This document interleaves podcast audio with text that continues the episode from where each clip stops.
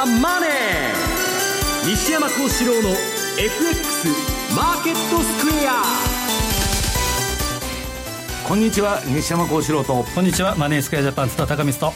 皆さんこんにちは。アシスタントの大里清です。ここからの時間はザンマネー西山幸四郎の FX マーケットスクエアをお送りしていきます。えそして今日はですね雇用統計発表の日ということで番組はユーストリームでも配信いたしております。ユーストリームでお楽しみいただけるようになっております。えユーストリームについては番組のホームページの方からぜひご覧いただければと思います。えまずは大引けの日経平均株価振り返っていきましょう。え大幅反落となりました。終値435円42銭安い。1万9504円48銭ということで西山さん結構下げましたね、はい、まあ、ドラヒさんが事前に煽りすぎたんで、はい、まあ、出てきた内容がしょぼいということで、まあ、ユーロがショートカバー合戦になりました、はい、まあ、株も、まあ、緩和期待強かっただけにですね一旦まあ、えー、ポジションの巻き戻しですね、うん、で今日はその昨日まあユーロで大陽線が立ったり、まあ、株も下げたんですけど、はい、その次の日の動きっていうのは、まあ、そこの近辺で揉み合うと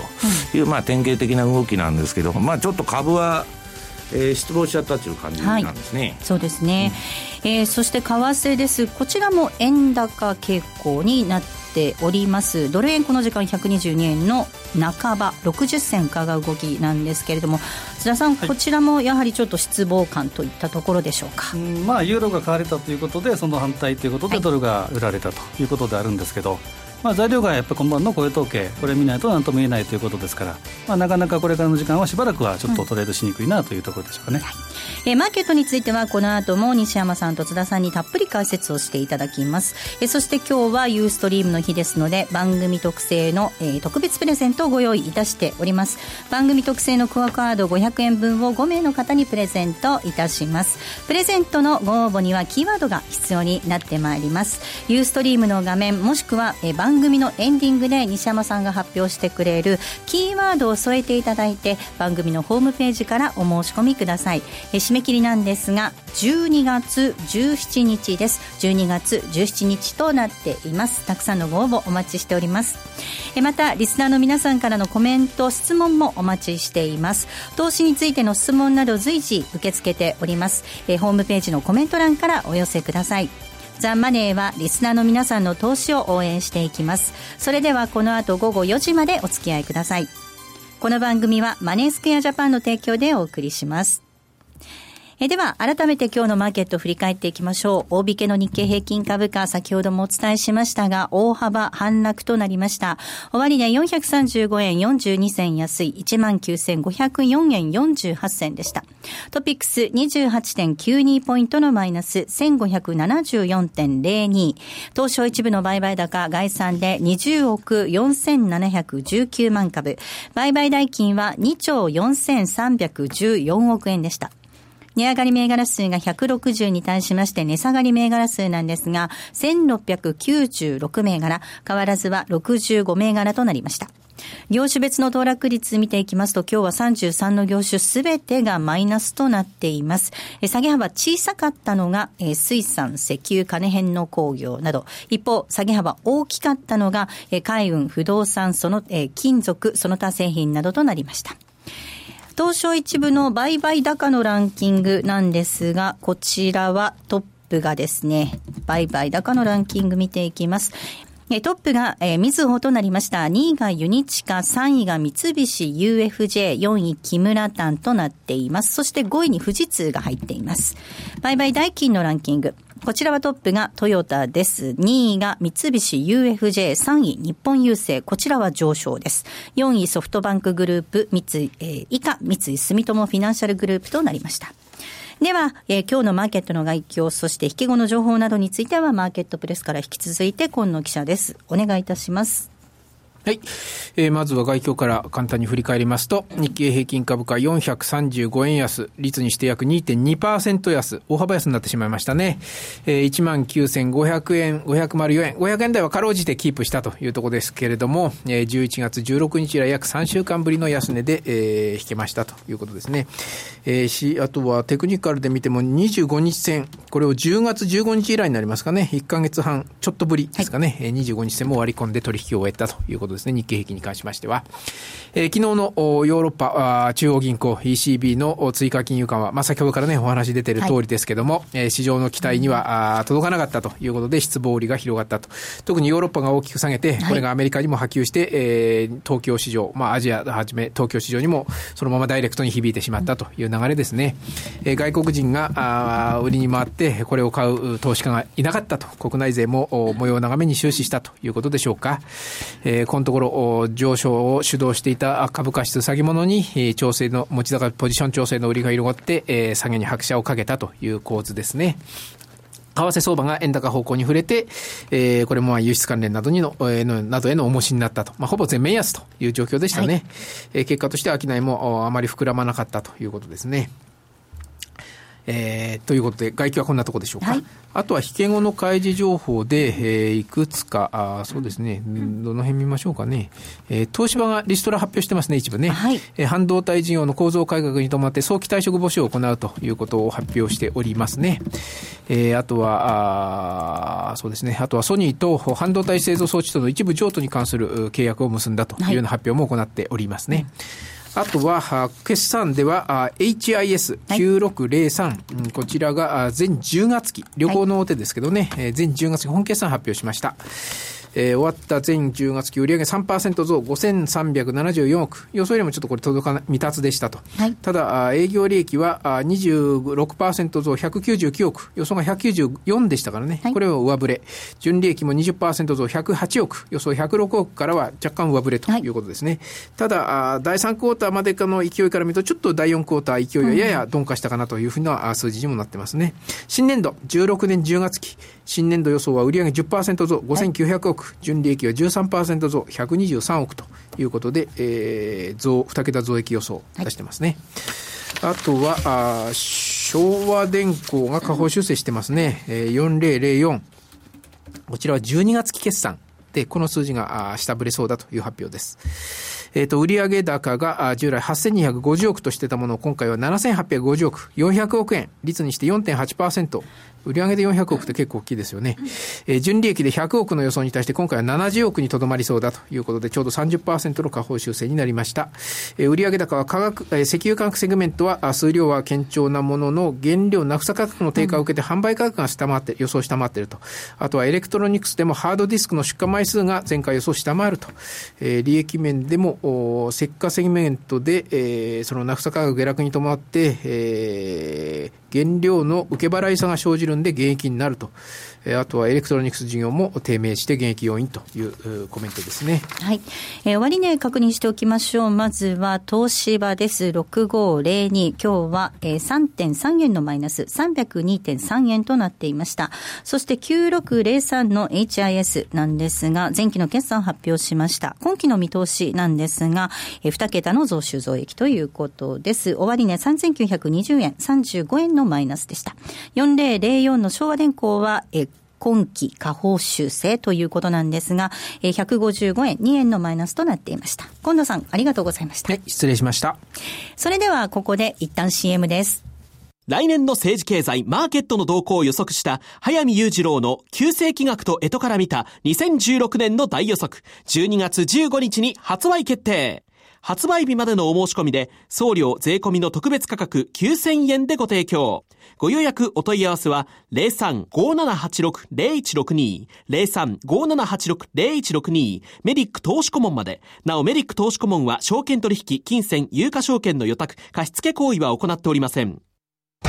毎週金曜夜更新。和島秀樹のウィークエンドストック。では？私和島がファンダメンタルズで個別銘柄分析。福永がテクニカルでマーケットを徹底検証。今なら登録された最初の月の聴取料税別476円がなんと無料になります。無料？本当に？試しに聞いてみたいなと思っているあなたぜひこの機会をご活用ください。無料キャンペーンの詳細は和島秀樹のウィークエンドストックウェブサイトをご覧ください。当たったら褒めてね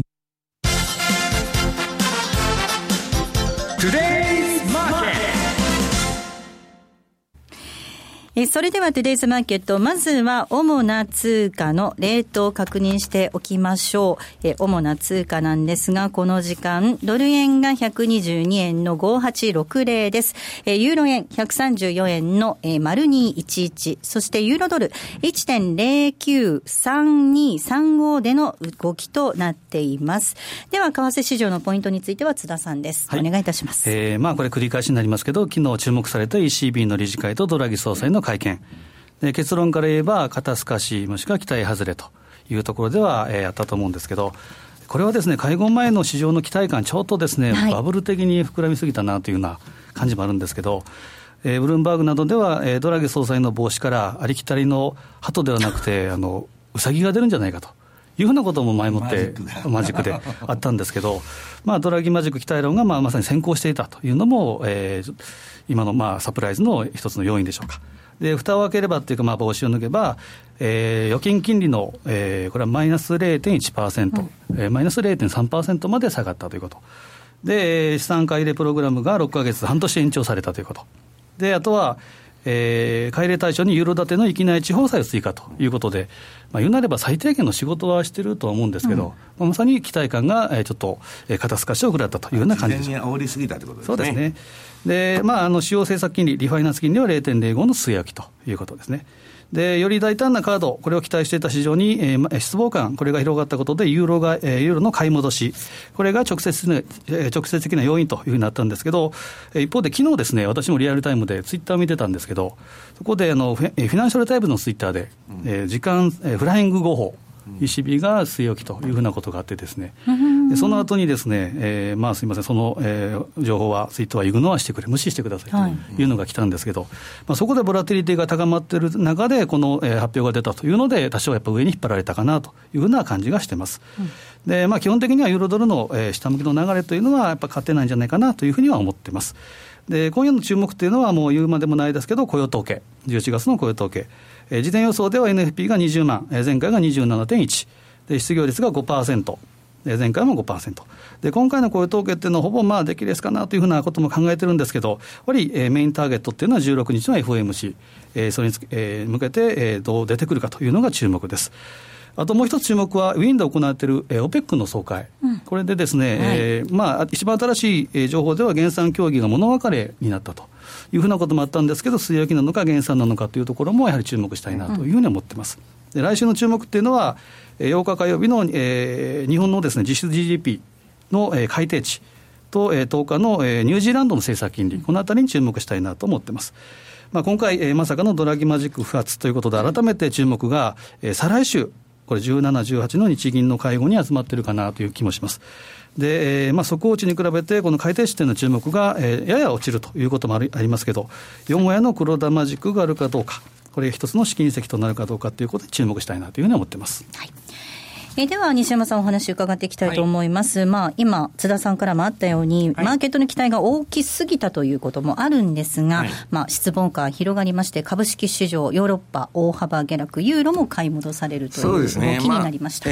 あの、事前にちょっとドラギが煽りすぎたっていう感じでですね、まあ市場がびっくりような、うん、することをやるぞという期待が大きすぎて、うん、まあ最低限の仕事はしたと。はい、ただ、それは市場のその期待化からすると加減というかですね、まあちょっとがっかりということなんですね。で、私はまあもうこの放送でずっと言ってますように、ECB の QE ももう限界なんですね。はい、買う国債がないと。で、物がないからしょうがないから、まあ、社債とか国債買うものがなくて、で、今回地方債ですか、えー、対象広げとるんですけど、もう限界まで来てると。で、限界まで来てるから何をやったかって言ったら、この前マイナス金利にして、で、今度ちょっと下げたんですけど、あの、全会一致じゃなくて、やっぱりドイツが反対してる。だから、市場がなんでこんなに過剰反応してるかというと、ドイツが反対してる以上、えー、もう、そんなに踏み込んだことはできないと見たんですね。はい、で、それまでにポジションが山ほどユーロ売りが溜まってたもんで、えー、昨日はショートカバー大会ということになっちゃったということなんです。で、ちょっと気をつけないといけないのは、これだけまあ、ショートカバーとはいえですね、ユーロが昨日、超大陽線を、えー、ローソク足で、ええー、次元してですね、はい、これちょっと反転のシグナルなんですね。これだけでかい陽線が立つと。だから、ユーロはユーロ安誘導をして、まあ、あの、ユーロ安に持っていきたいんですけど、まあ、目先はともかくですよ。中長期的には ECB の QE っていうのはもう行き詰まってるっていう見方がファンド税には多くてですね、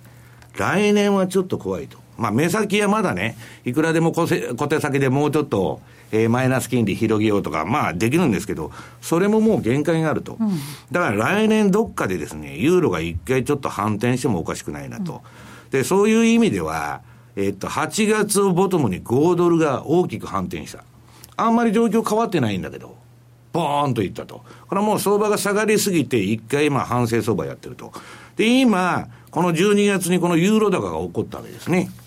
そうすると、ちょっと皆さん気をつけないといけないのは、ドル円。はい。ドル円だけはずっと125円だ、7円だ、130円だっつって、まだ景気いいこと、まあ日本国内で言ってるんですけど、うん、まあファンド筋の間ではですね、えー、先週の放送で取り上げました、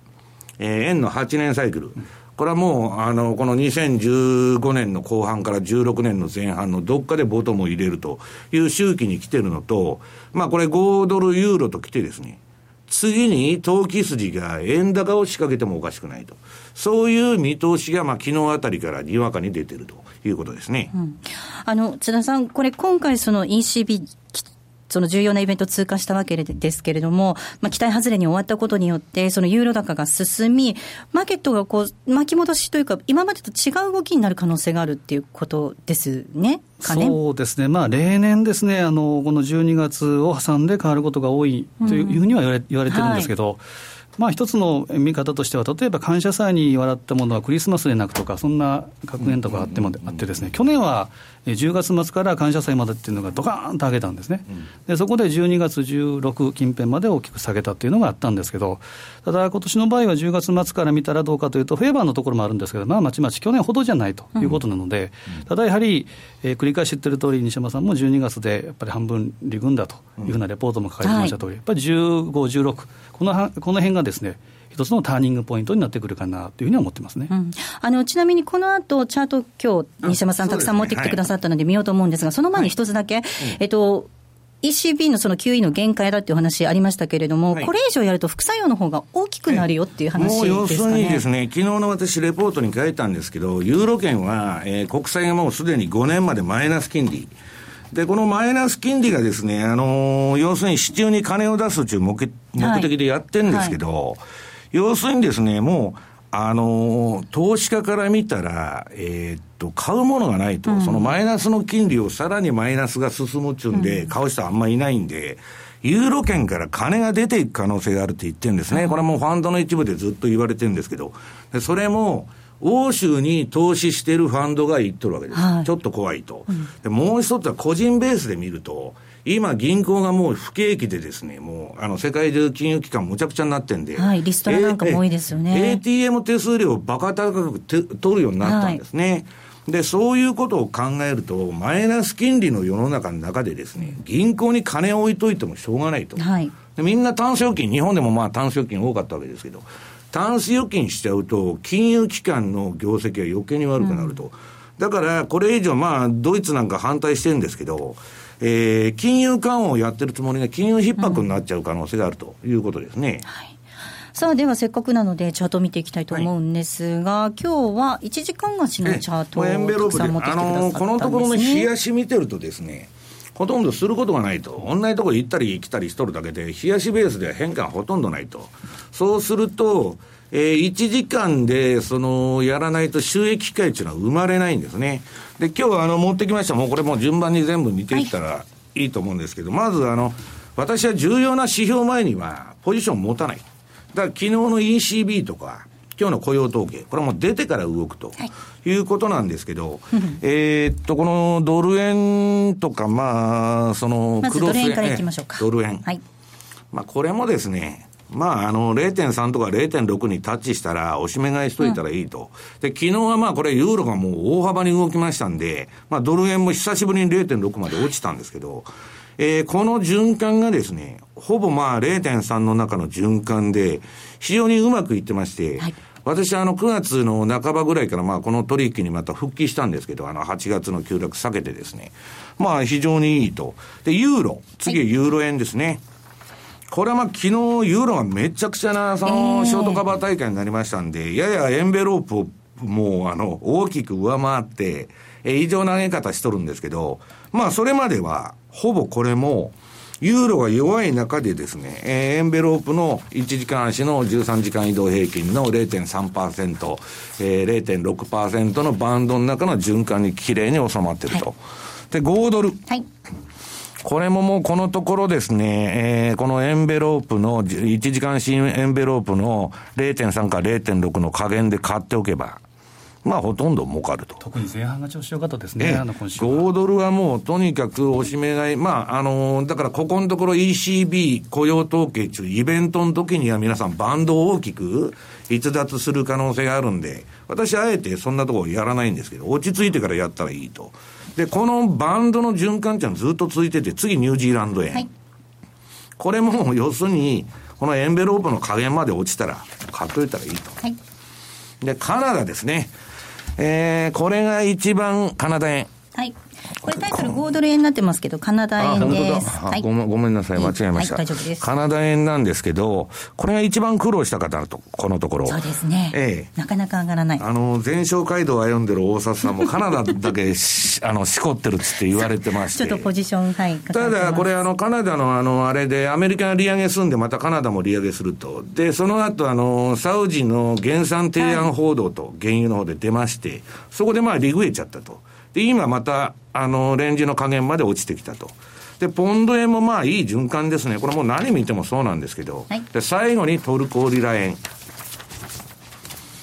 これも、まあ理屈通り、ぴったり動いてると、うん、いうことで、まあ論より証拠で、えー、私はそんなに儲かってないんですけど、大札さんが一番儲かってるというようなことで、あの、私はですね、あの、ドル円中心で、で、ドルストレートだとか、あるいはこのところオセアニアまで範囲広げてやってるんですけど、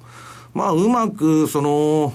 これしょっちゅう見てないと結構あの、あれなんで、24時間冷凍チェックしてる人は儲かるらしいんですけど、私はあの、忙しくてですね、買い逃したりしてるんで。さあの、流行語大賞も知らない知らないと。相場に熱中しすぎて、世の中の動きは関係ないと。デートだけがいいんですか、えー、エンベロープさえ見てたらいいと。はい、ただ皆さん注意しなきゃいけないのは、まあ今日またこの後雇用統計ありますんで、そういう時は昨日のユーロドルとかユーロ円相場みたいに乱高下しますんで、まあ落ち着いてからまた入ったらいいということですね。でまずはこ、今日の雇用統計がいいか悪いか。これで、この12月相場の、あの、あれが決まってきますんで。で、12月相場って、あの、先ほども話してたんですけど、結構降る。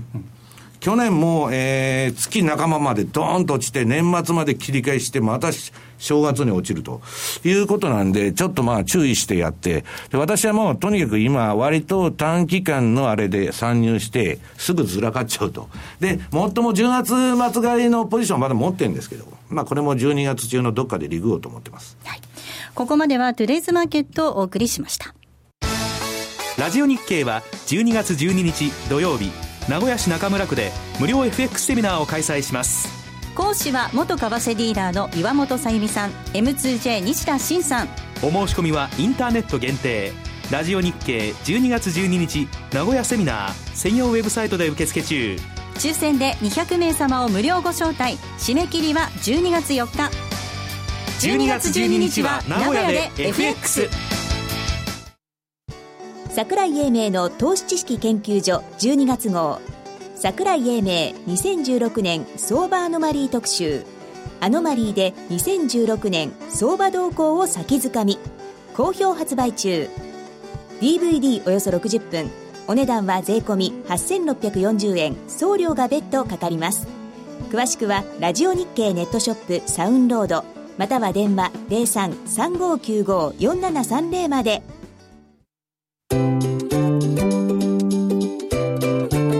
2J トラリピボックス。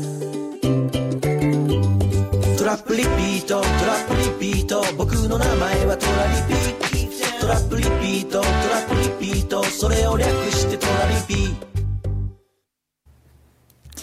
M2J トラリピボックスです。FX 投資をもっと楽しくトラリピで成果を上げることを目指していきましょう。え今週もたくさん質問をいただいておりますので、お答えいただきたいと思います。まずはこんな質問です。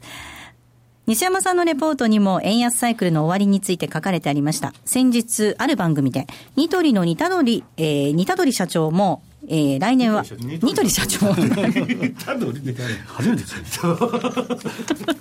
ニトリ社長も、来年は為替予約しているけれど、再来年からは為替予約の必要がないとコメントされていまして、円安トレンドもそろそろ終わりなのかなと感じています。西山さんの投資戦略として、4月末まではドル円の押し目買いを徹底的にされるのか、それとも4月末を待たずにドル円ショートをされるのでしょうか、教えてくださいということです。はい、えー、今日はマネースクエアさんでこの前あ、この後あのウェブセミナーやるんで、そこでまあ、ちょっとその話を取り上げるんですけど、はい、相当警戒してるんですね。私はもう来年の相場をめちゃくちゃ警戒してて、昨日もまあ夜中一晩中ファンドと会議やったんですけど、ファンドも来年は自信がないと。うん、これまでの、えー、5、6年すごく儲けたファンドでも来年は相当注意すると言ってるんですね。それはもういつでも言ってますように、ニューヨークダウが来年からの3年間、えー、ボトムをつける時間帯に入ってくると。はい、で、この今の質問ですけど、ドル円の、えー、8年サイクルですね。円のサイクルです。これドルのサイクルじゃなくて、で、私はもうチャートをひっくり返して、メモリひっくり返して、あの、今週マネースクエアさんのレポートでも出したんですけど、円安、円安のピークですね。要するに円のボトムは、8年ごとに規則正しく今まで到来してるんです。ドル円のサイクルっていうのは外れまくりでですね、もうエクステンションしたり、まあ短縮しちゃったりもむちゃくちゃなんですけど、これだけ安定してると。で、その円の、円安のピークっていうのはもうすでに125円81、今年の6月でしたっけ？そうです。これでつけてるかもわからない。はい、というのは、2015年の後半から2016年の前半でつけるんですから、そのこれがボトムであるという条件も満たしている、うん、で、私はもうちょっとあるんじゃないかと実は思ってるんですけど、はい、ないっちゅう人も多い。で、まあ、その、こっからですね、来年の半ばまでにどっかまあ円安のピークつけるか、あるいはもうつけちゃってたとしたら、円高が襲ってくるんですね。要するに今までみたいにほっといてですね、おしめ買いさえしといたら、円、円、あの、円売りが報われるという時間帯は、今月で終わりと。うんまあ、ほ、ほぼ見てんですね。はい。だから来年から相当注意が必要だと。だから今年以上にもう細かく相場を見てですね、えー、えー、チェックをしたいというのと、割と、えー、取引期間を短縮したいと思ってるんです。はい、私は今まで半年ほったらかしとかそういうのは結構やってたんですけど、まあ相当、その、そういうことで、えー、ディフェンシブにならざるを得ない時間帯に入っていくんじゃないかと思ってます。はい。続いての質問です。えー、ポセイドーンさんからいただきました。ニュージーランドが12月に利下げを実施するのではないかとの思惑が広がっていますが、どうお考えでしょうか？また、利下げが実施された場合には、どのような対応をしたらいいですかといただいております。津田さん、どうですか、はい、まあ、利下げというのは、基本的には、事前予想は0.25の利下げっていうのは出てるんですね。はい、ただ、直近でいうとですね、えー、フォンテラ、つまり乳製品価格、これが、えー、プラスであったということ。で、特に今週、週前半を 5,、えー、5ドルが強かったということ。で、まあ、比べると出遅れ感があるのがニュージーランドっていうのがあったんですけど、まあ、あのこの11、12、特に12月はこのオセアニア、非常に強いということもあるのと、うん、先週の放送で、えーまあ、あの株価、これ、えー、感謝祭から大納会まで12、12年連続で強いと。いうようなことが、日経平均ですね。日経平均ですね、で、日経平均との相関性が強いと、比較的強いというふうに言われている、えー、ものもあるので、このあたりはですね、まあ、利下げはほぼ織り込んで、逆に据え置きの場合っていうのは上に跳ねるかなというふうに私は考えてるんですけど、チャートを見てみてもですね、これは画面はチャート変わりますかね。これ今日経、ニュージーランドドル円の冷やしの一目均衡表とボリンジャーバンドっていうのをこれは複合してるんですけど、このちょうどボリンジャーバンドのプラス、今、2シグマちょっと超えるぐらいではあったんですけど、ちょうどこのプラス1、プラス2の、えーまあ、上昇バンド奥に今向かいつつあるということ、あとはいわゆる雲。まあ、先行スパンですけど、これが下にそびえてるということから考えると、基本的には、まあ、レンジが基本、で、えー、まあ、利下げがなければ上に向かうかなというふうには考えてますね、もうすでにニュージーランドなんて、先ほどのあの1時間足のエンベロープでいうと、今日あのマイナス0.6まで到達して、はい、その後プラス0.3まで到達してですね、はい、非常に安定しているという感じなんですね。まあだからオセアニア、オセアニアはまあ先週の放送でも言ったんですけど、8月に反転したと。で、ユーロがこれ反転するかどうか分かりません。もうゴールドマンなんてすごい弱気の予想を出して、まあ、パリティやるやると。で、昨日も、えー、ユーロ安になると言ってたんですけど、大外れで。で、まあちょっとその5ドルユーロと来てですね、まあ今先ほども言ったようにちょっとドル円にも注意が必要な時間帯になってきてるんですけど、まあニュージーランドはすごく最近トレードしやすいという形になってますよね。はいでは続いての質問です。FX クロス円のみやっているのですが、現在が調整相場だとして、どの通貨ペアを拾いに行くのが最も可能性としては効率的でしょうか。トルコリラ円が11月2日、20日を天井として現在下げていますが、地政学的リスクが後退すると、また戻ってくると思い買ってみたのですが、というふうにいただいております、まあ、トルコは今ですね、ニュースで出てるのが、ロシアとトルコのですね、エルドアン対プーチンがもうものすごいですけど、はい基本的にはロシアとトルコって歴史的に仲悪いですから、うん、18世紀ですから、ロト戦争以来も戦争の歴史みたいなもんですから。うんでただ、あのまあ、NATO の一員であるトルコに例えば戦争、喧嘩を仕掛ける、これはもうありえない。ありえないですね。ということと、まあえー、論理的に考えて、客観的に見ると、エルドアン大統領の方が、えー、言ってることに対してはですね、本当に論理的かなと思うんですけど、まあ、それと、これとは別と報道ではトルコが悪者にここのところされてますけどね、でトルコはあのロシアから天然ガス買っとるんで、うん、止まっちゃうんですね、喧嘩すると。ドイツが一番で、2番目トルコですからね。そうなんですね。から、まあ、ただ、チャートから言うと、えーまあ、ちょっとまた映していただきたいんですけど、これも一目均衡表とボリンジャーバンドっていうのを、えー、これやると、今、ちょうど居心地のいいところにあるというのが今のトルコリラ円、あとは昨日ですね、CPI が予想よりも良かったんですね、うん、であとは FMC が利上げした、えー、FMC で利上げをした場合っていうのは、えー、それはまあ追随して利上げするということも金融レポートで書いてるということから考えると、そんなに弱気弱気というふうに考えなくてもいいかなと思いますね。うんうん、はいそして津田さん、えー、セミナーの予定がありまして、まずは年内、名古屋ですね。はい、はい、で名古屋ととですね、はい、1月にもですね、えー、札幌であの予定してますので、寒い時期ではあるんですけど、札幌ですか？そうですね。ご紹介したいと思います。ご紹介お願いしてよろしいですか？えっ、ー、とですね、まず年内の名古屋セミナーなんですが、こちらが12月12日土曜日になります。愛鉄連厚生年金基金会館での開催ということです。えこちら番組のホームページにリンクがございますので、ぜひこちらの方からですね、ご応募いただければと思います。そして年明けですね、1月になりますと、札幌でのセミナーが開催されています。1月16日土曜日ということになります。ちょっと寒そうですけれども。去年が2月、あ、今年ですか、2月にもやってですね、半年に1回やってるんですけど、冬にもとにかく来てくれというふうなお客様の声もあってですね、はい、これはもう、あの、ちょっと着込んで、ぜひ行きたいなというふうに思ってます。はい、はい、えー札幌は1月16日土曜日の開催になります。M2J のですね、ホームページ、マイページ、えー、セミナー動画欄の、えー、ご確認をいただければと思います。翌月分というところを見ていただければ詳細が出ておりますので、はい、ぜひこちらを見ていただいて、お近くの方はご応募いただければと思います。たくさんのご応募お待ちしております。ここまでは M2J トラリピボックスお送りしました。マネースクエアジャパンは FX は投機ではなく資産運用であると考え、特許取得済みのオリジナル発注機能や独自のリスク管理ツールの開発により、今までとは違った取引スタイルを個人投資家の皆さんに提案しています。オリジナル発注機能の代表例をご紹介しましょう。トラップリピートイフダン、通称トラリピです。これは普段忙しくて、為替レートや情報などを頻繁にチェックできないような方々にも、しっかりと投資できる手法を作りたい。そんなコンセプトで開発しました。具体的には、もしもこのレートで買えたらいくらで売るといった注文、つまりイフダンをたった1回設定するだけで、複数発注できる、つまりトラップができ、さらに成立後、自動的に注文を繰り返すリピート機能まで備えたマネースクエアジャパン独自の発注機能です。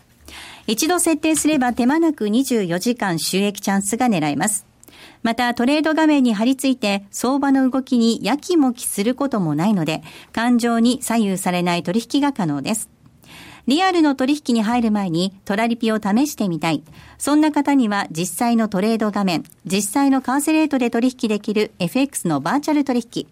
トラリピ FX バーチャルをご用意しています。ご登録、ご利用は無料です。詳しくはマネースクエアジャパンのホームページをご覧ください。マネースクエアジャパンが提供する外国為替証拠金取引は、外国為替相場の変動や各国市場金利の変動により損失を被ることがあるほか、その損失は投資金額を上回る恐れがあります。また、トラップリピート違反は取引の利益を保証するものではありません。取引説明書をはじめ、契約締結前交付書面などの内容を十分にお読みいただき、ご理解の上お取引ください。なお取引に際しては所定の手数料がかかります。金融商品取引業者関東財務局長金賞第2797号株式会社マネースクエアジャパン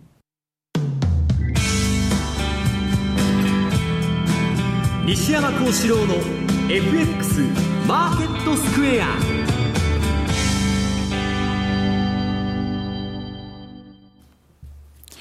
このコーナーではマーケットの見方について西山西山さんにいろいろな角度で教えていただくコーナーです。え今日のテーマは米国の金融政策と年内マーケットを見通すということでお届けしていきたいと思います。え ECB の理事会終了しまして、今晩の雇用統計、大注目ですね。はいもうこれはちょっとよいい数字が出てくれないとですね、これまあ ECB でやや過剰反応してると思うんですけど、まあちょっと私もあのポジショントークで株がもうちょっと上がってほしいんで、えー、為替のはまあとにかく、あの、あれなんですけど、株がちょっと今日まあかなり落ちてるんでですね、はい、まあちょっと、えーもえー、盛り返してほしいなと思ってるんですけど、まあそのアメリカが利上げするかどうかという意味ではですね、はい、よほどの10万人以下とか、うん悪い数字が出ない限りは、もうイゲレンのその講演見てても何見てても、まあ見切り発車でやるんだろうということなんですね。で、うん、じゃあその後どうなるのかと。私が言ってる、えー、0.25であれ何であれ、ゼロがゼロでなくなると、波及効果が及ぶんだと。で、これはもうあの、ファンドの間では大体おおむね見通しが出てましてですね。この放送で何回も取り上げ取り上げてます。まあ私は今年の4月の2日にレポート書いて、まあ今は1937年と同じというレーダー利用の継承と。はい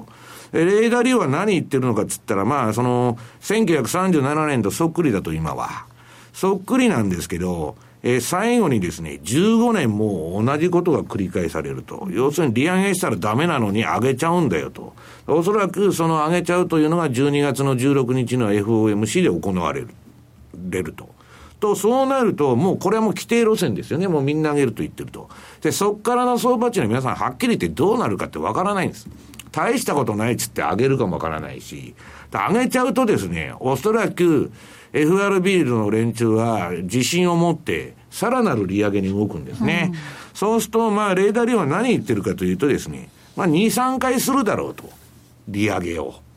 ところが、まあ、50ベーシスとか、そのぐらい、まあ、0.5とか、そんなもんだったら、えー、合計、まあ、えー、0.25、2回やるくらいならいいんだけど、それ以上金利を上げちゃうとですね、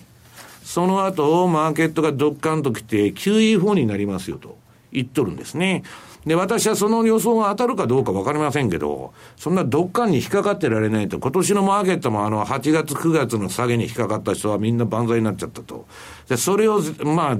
えー、回避したいということで、まあ、これは、これは一つはストップロスを置くしかないんですけど、非常にですね、まあ、あのー、このアメリカの利上げがあればですね、利上げ後の相場っていうのは、しばらく、えー、注意して見ていった方がいいと。7年間再バブル。はい。えー、要するに、えー、リーマン危機の後もう上げまくってるわけですから。ちょっと注意が必要だと思ってます、うん、確かに津田さん、これ、ほら、人為的に相場を、ずっと上昇相場をエクステンションしてきたわけですから、いつ終わりが来てもおかしくないわけですよねそうですねあの先ほどのまあ話の補足にするとです、ね、あの当たり屋のビル・グロースなんかも12月に月例書簡を出して、えー、2016年にかけてはポートフォリオのリスクを低減するんだと。で、投資に、投資したお金が2桁のリターンを生むよりも、お金が返ってくるかどうかを重視したいというふうなレポートを出していると。やっぱりそろってですね、やっぱり2016年に不安を持っておられると。うん、このあたりはやっぱり活目して、やっぱり見るべきかなとは思いますね。うん、だから、その、ファンドのほとんどがこの4年間儲かってないと。はい、あるいはまあ儲かってても株の、えー、インデックスのパフォーマンスを大きく下回ってるというような状況で、まあ今年はもう全部悪かったっていう、新興国も含めてですね。で、私は何が言いたいかというとですね、えー、世界は不景気なんです。はい、もう間違いなく不景気なんです。どこ見ても不景気で、まあ一部いい国ありますよ。はいあるけど、ほとんどの国はダメと。その中で、不景気だから株が上がらないわけじゃない、皆さん。はい、不景気であればあるほど、不景気の株高で、これも QE の効果でですね、えー、上げてきたんですけど、かといってですね、そんなことはもうどっかで限界が来ると。だから今、世界的な景気の悪化を受けです、悪化を受けて、この先株だとか、あとジャンク債、これがどっかでね、えー、ちょっとおかしなことになってもおかしくないと。というのは、そのもう繰り返しになりますけど、2008年のリーマン以降7年に及ぶ大バブルが続いてきたわけですから、わずかな衝撃でですね、金融システムがおかしくなる可能性があると。流動性パニックがどっかで起こる可能性があると。それに注意したいと。だから、それを防ぐにはもうストップロスを置くしかないと。で、ビビってたら何もできないんで、私もまあ、えー、来年のその前半までは強気で臨むんですけど、そういうことがですね、ここからの3年間どっかで起こるだろうというふうに考えてるんですね。あの、ちょっと昨日の、えっと、ECB の話にまたなりますけれども、昨日その、ドラギさんが、ああまりこう、ドラギマジックっていうのが、あ不発に終わったっていうところで、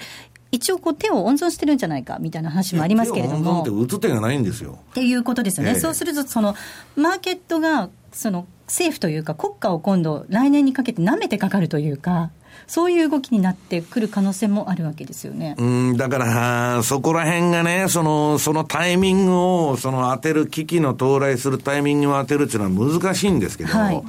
私はですね、やっぱりもうその QE そのもの自体は限界に近づいてると。うん、もうやってもやってもですね、その賞味期限っていうのはものすごい短いと。だからまあ黒田さんもいずれ動くんでしょうけど、はいえー、ちょっとですね、えー、もう QE だけにおんぶに抱っこというだけではですね、ちょっともう、あの、おぼつかないという感じなんですね。で、私は、世界の今の金利だとか物価動向を見たときに、金利上げるべきじゃないと思ってるんですけど、まあそれを上げるっていうわけですから、まあさあ、ここからどうなるのかというのはですね、非常に不安に思ってるわけです。はい、一方で日本のマーケットなんですが、はい、来年には選挙も控えてますよね。はい、このあたりとの絡みどうですか？日本はもう来年の前半までみんな強気だと、まあファンド筋も、その、株に弱気なとこもですね、そういう見方を取ってるところが多い。はい、それは安倍さんが必ずなんかばらまくんだと政策をまあ補正なりですね、で、株が下がったらまあまたその何でもやるんですよ、中央銀行なんていうのは。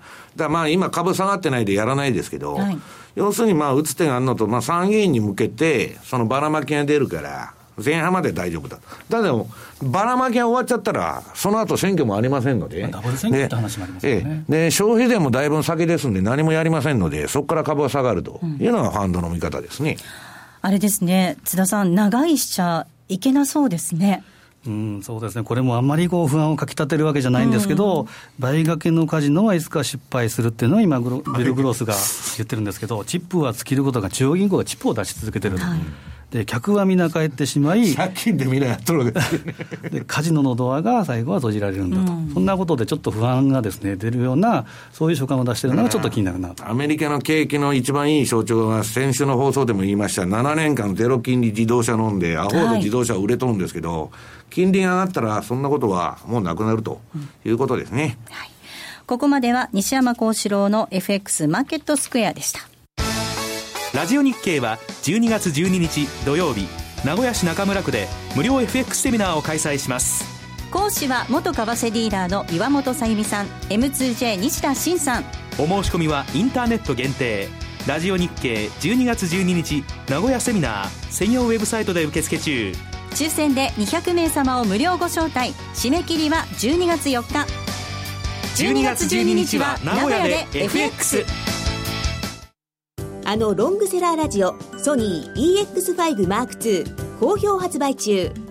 高級感あふれる大型ボディに大口径スピーカーを搭載。短波放送のほか AM、FM も受信可能です。乾電池 AC アダプター付きで税込1万8360円。送料が別途かかります。お申し込みは03-3595-4730ラジオ日経通販ショップサウンロード。またはネットショップサウンロードまで。M2JFX 投資戦略。M2JFX 投資戦略です。来週に向けて M2J の FX の投資戦略を伺っていきます。津田さんです。はい。えー、まずはですね、その10月末買いの途中経過といいますか、まあちょっと早いんですけど、見てみると、えー、フェーバーなのがドル円 OG で、まあ9位でトルコ。で、この中でも OG が3円の、昨日の終値で3円の94銭プラス。で、ドル円はどうかというと、1円の96銭。津田さんの8月末買い、12月売りのばっちりじゃないですか、うん、そうですね、なんか先週ちょっとびっくりしたのがありますね。まあ、あのそれで、これ見るとですね、ただドル円っていうのは年間見ると、えー、ちょっと資料も今日用意したんですけど、年間でいうとですね、ドル円は10円の丸一銭しか今動いてないんですね。6月に先ほど西山さんおっしゃった通り、高値で、えー、で、えー、安値が1月の115円の85、10円の丸一銭。これ2011年の9円台。以来のやっぱりボラデリティの低さというのがあるんですけど、ただ平均すると、えー、15円の82、2000年以降ですけど、いうのがあるんですけど、ちょっと、えー、12月のドル円の高低差を見てみると、これは5円なんです。平均すると5円の丸1銭。去年はちょっと大きく動いて6円の24銭。でこれを逆算して見ていくと、例えばですね、12月の高低差を5円というふうに考えると、えーまあ、週足の、えー、あ今月、12月の始まり値が123円と、123円の丸7ですから、これに上に2.5、下に2.5ということになると、大きく見ると120円の50、下が、で上が125円の50。やっぱり黒田ライン、黒田シーリングっていうのを意識するのかなと、平均で見てもですね。で週間で見るとどうかというと、これもですね、えー、ちょっと週間トラリピレンジというのをですね、私も2011年4月以来ずっとデータを残してるんですけど、これ単純に平均すると週間でいうとドル円は1円の80銭ぐらいなんですね。うん、ということは、えー、まあ今週のスタートが122円の78、まあ、122円の80というふうにすると、ということは、えー、これを0.9、0.9、えー、見ると、下が121円の90、上が123円の70。実は週間トラリピレンジは121円の80から上が123円の80、実際が122円の30から123円の63、ほぼほぼ平均値を、えー、来てると。大事なのはやはりこのレンジ、癖。